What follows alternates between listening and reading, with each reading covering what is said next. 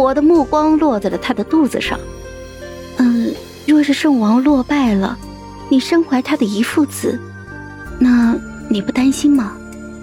嗨，太子答应我了，就算他的老子死了，我肚子里这个也不会被牵连的，作为我保护你的条件之一。斩草不除根，春风吹又生。不过荣旺的眼里应当是，吹又生又如何？草终究是草，掀不起什么风浪来。张娇娇问我：“哎，花月，如果你能选的话，你最喜欢什么样的生活呀？”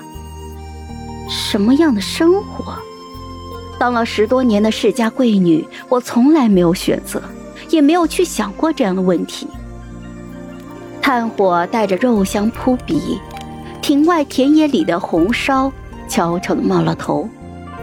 我说：“嗯，我最喜欢闲云野鹤的生活吧，去看山与川的壮美，海与泽的辽阔。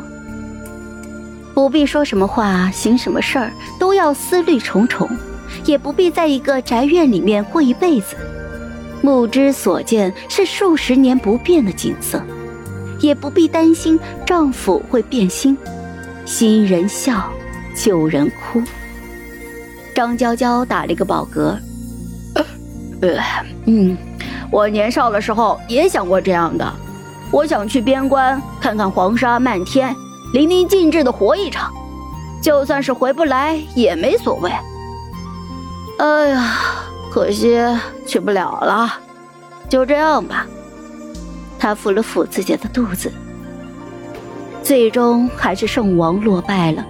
他被刘氏一箭穿心，当场毙命了。混乱之中，皇帝也死了。荣旺提着被五花大绑的安王扔到了我的脚边。怀月，你说怎么处置他就怎么处置他。看着这个害死荣誉的元凶，我垂眸。绑上石头，成河吧。回了京城，百废待兴。老太医闲的没事儿，天天来串门，说想他的小乌龟了。开春了，还要撒种子去种地，不知道赶不赶得上。我爹被他口中的春耕蛊惑到了，念叨着一朝天子一朝臣，就准备写辞呈，告老还乡。荣旺忙的是脚不沾地，没有时间搭理这帮老头的无病呻吟。他登基了，身为新君，有很多的事情要解决。我爹的辞呈送了一遍又一遍，终于引起了荣旺的注意。江丞相，一定要走吗？我爹避重就轻地说：“是啊，想回老家种田了。”其实我爹是担心被新帝找麻烦。毕竟他没想到先帝死的那么突然，新上位的又是前女婿，他感到不太安全，急流勇退，明哲保身。荣旺到现在都没有公布自己的身份，我爹不知内情，他把我爹的辞呈压了下来，差人将我请到了皇宫。进了殿，斜阳从窗台洒进了桌案，堆积如山的奏折，砚台上未干的墨。